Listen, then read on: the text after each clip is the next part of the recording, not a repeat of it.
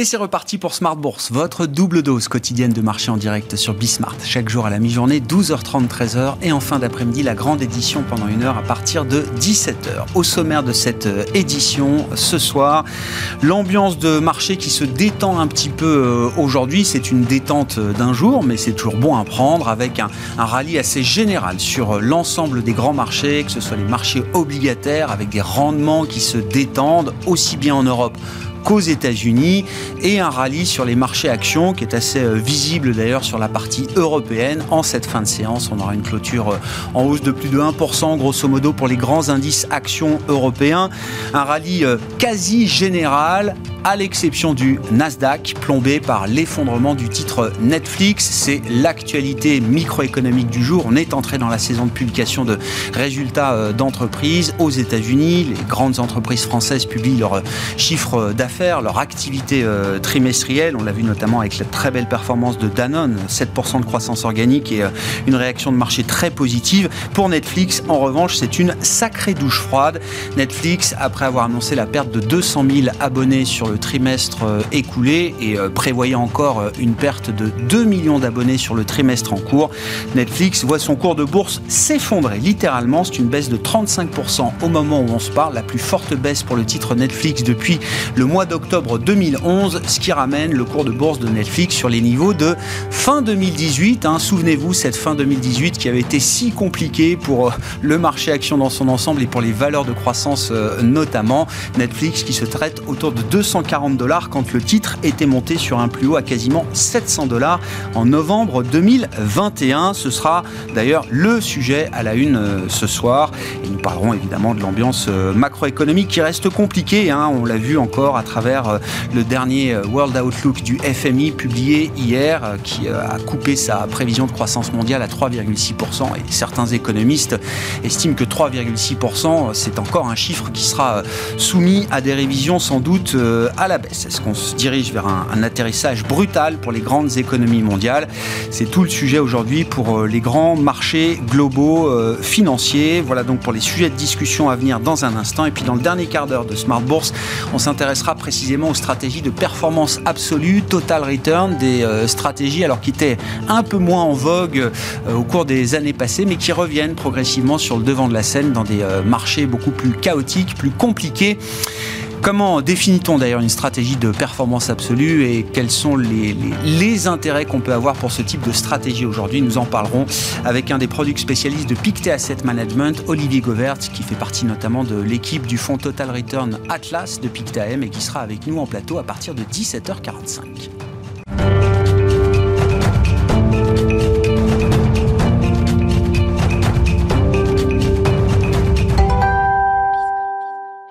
Et c'est une séance euh, très positive pour les actions euh, européennes. Les infos clés du jour avec Alix Nguyen.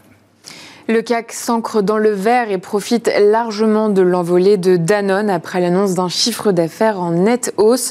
Ceux de Téléperformance et L'Oréal viennent aussi en soutien et laissent espérer que les profits des entreprises leur permettront de résister au ralentissement de l'économie, phénomène dont on devine le reflet dans la remontée des marchés obligataires. On remarque d'ailleurs que le dynamisme des valeurs bancaires profite à l'indice parisien. Crédit Agricole, Société Générale et BNP Paribas sont en hausse. Pour rappel, hier, les investisseurs digéraient difficilement la révision à la baisse des prévisions du, du FMI pour le PIB mondial, euh, le tout dans un contexte où se profile un resserrement monétaire de la part des grandes banques centrales. L'Eurostock 50 grimpe dans le sillage d'ASML, dont le titre s'envole. Euh, le fabricant néerlandais a fait part de résultats trimestriels légèrement supérieurs aux attentes, profitant d'une demande qui reste forte dans un contexte de pénurie mondiale de puces. À Wall Street, pour le Dow Jones et le S&P 500, l'embellie se poursuit. Euh, le Dow Jones profite entre autres des bonnes publications trimestrielles d'IBM et de Procter Gamble. Euh, c'est en revanche plus nuancé pour le Nasdaq. L'indice se trouve plombé par Netflix, dont le titre chute de plus de 35%. Euh, Netflix, dont on rappelle la perte de 200 000 abonnés au premier trimestre pour la première fois depuis 2011. Sur le plan des indicateurs, toujours outre-Atlantique, les ventes de logements anciens ont diminué de 2,7% par rapport à février 2022 et de 4,5% par rapport à mars 2021. Pour rappel, à 20h ce soir sera publié le livre beige de la Fed.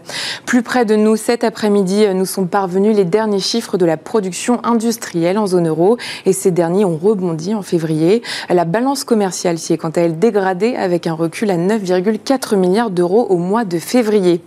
Demain, la séance sera chargée tant sur le plan des entreprises avec les publications d'Eurofin Scientifique et de Kering, mais aussi sur celui de l'économie avec l'inflation en zone euro et les discours de Christine Lagarde et Jérôme Powell dans le cadre d'une réunion du FMI. Tendance, mon ami, c'est chaque jour à 12h30 et 17h dans Smart Bourse sur Bismart avec Alix Nguyen.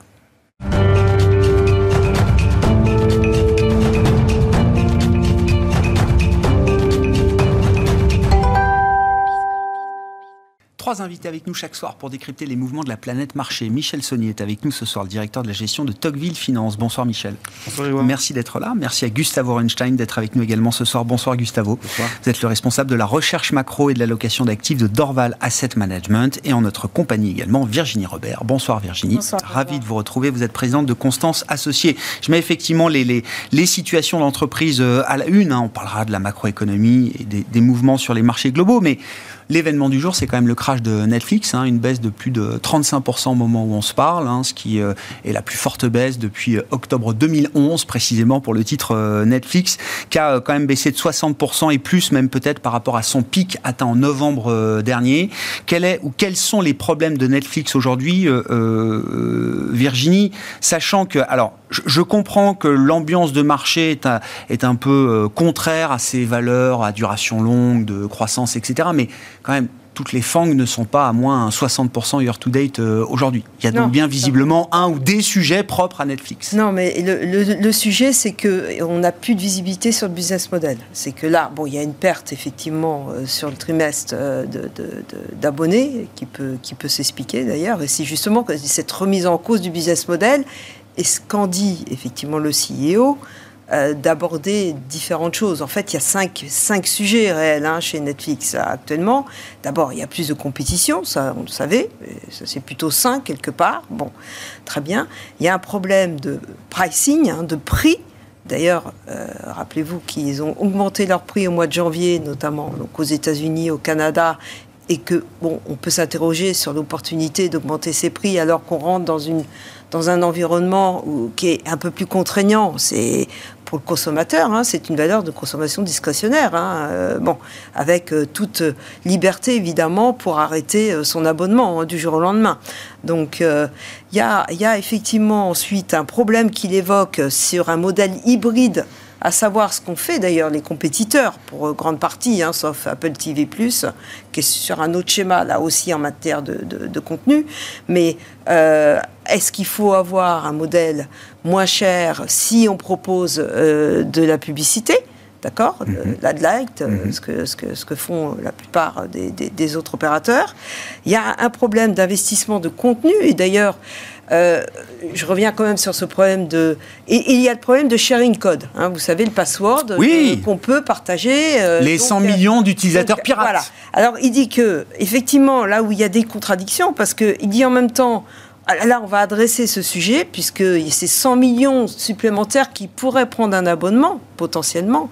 Mais si en même temps, il adopte un modèle hybride, et, vous le savez très bien, quand il y a de la publicité, euh, qu'est-ce qu'on fait? Il y a de la publicité, ce qu'on veut, c'est de l'audience. Donc, est-ce que ça contrecarre pas? Là, c'est compliqué. Donc, en fait, on, on s'aperçoit qu'on est au milieu d'un business model qui se doit d'être précisé.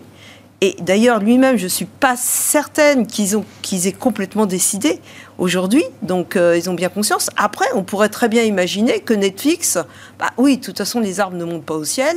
La croissance du nombre d'abonnés, on sait, c'est pas, ça peut pas être vertigineux comme on, l'a pu, on a pu le connaître Mmh. pendant l'année 2020